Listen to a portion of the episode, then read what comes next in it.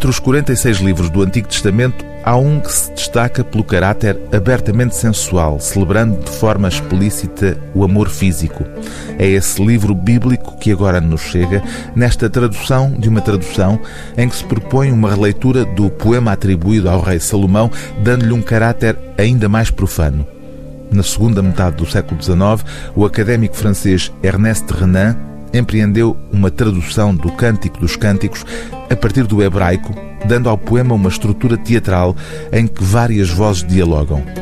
O aspecto controverso desta versão de Ernest Renan reside no facto de o autor colocar a ação num serralho, ou seja, num harém, para onde a principal personagem feminina, a Sulamita, foi levada por Salomão. Ernest Renan analisa o poema versículo a versículo, dando ao leitor duas versões, a versão compacta e a versão dramática, explicando a par e passo as opções que toma.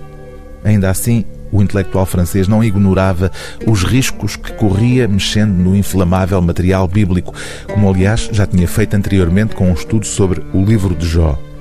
Sei que várias passagens da tradução, escreveu Ernest Renan no prefácio da obra, vão chocar um pouco duas classes de pessoas.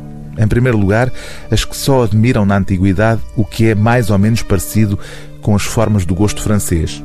Em segundo lugar, as que só conheceram o cântico através do véu místico que a consciência religiosa dos séculos pôs à sua volta. Ernest Renan não se enganou.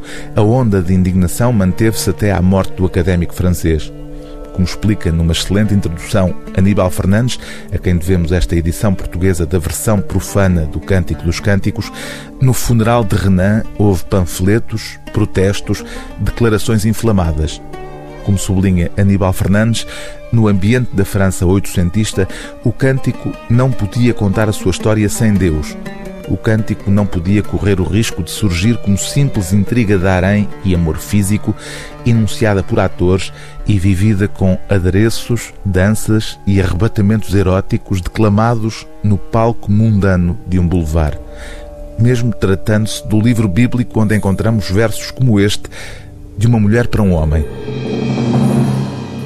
Que o meu bem-amado penetre no meu jardim e coma dos seus belos frutos. O livro do dia TSF é O Cântico dos Cânticos, traduzido do hebreu com um estudo sobre o plano, a idade e o caráter do poema por Ernest Renan, tradução e apresentação de Aníbal Fernandes, edição Sistema Solar.